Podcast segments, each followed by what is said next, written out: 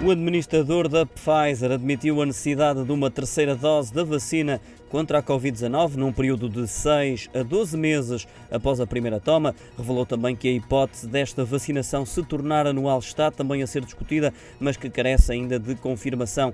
Isto em entrevista à CNBC dos Estados Unidos da América, gravada no início do mês, mas só divulgada hoje. Estas declarações de Alberto Bourla surgem porque os investigadores ainda não sabem quanto tempo dura a imunidade contra o Covid-19 depois de uma pessoa ter sido totalmente vacinada. A notícia é veiculada depois de ter revelado também no início do mês uma eficácia acima dos 91% na proteção contra o coronavírus e mais de 95% contra doenças graves até seis meses após a segunda dose. Também o administrador da Johnson Johnson, Alex Gorski, tinha já afirmado uh, ao mesmo canal em fevereiro que as pessoas podem necessitar de ser vacinadas contra a Covid-19 anualmente, assim como acontece com as vacinas contra a gripe sazonal.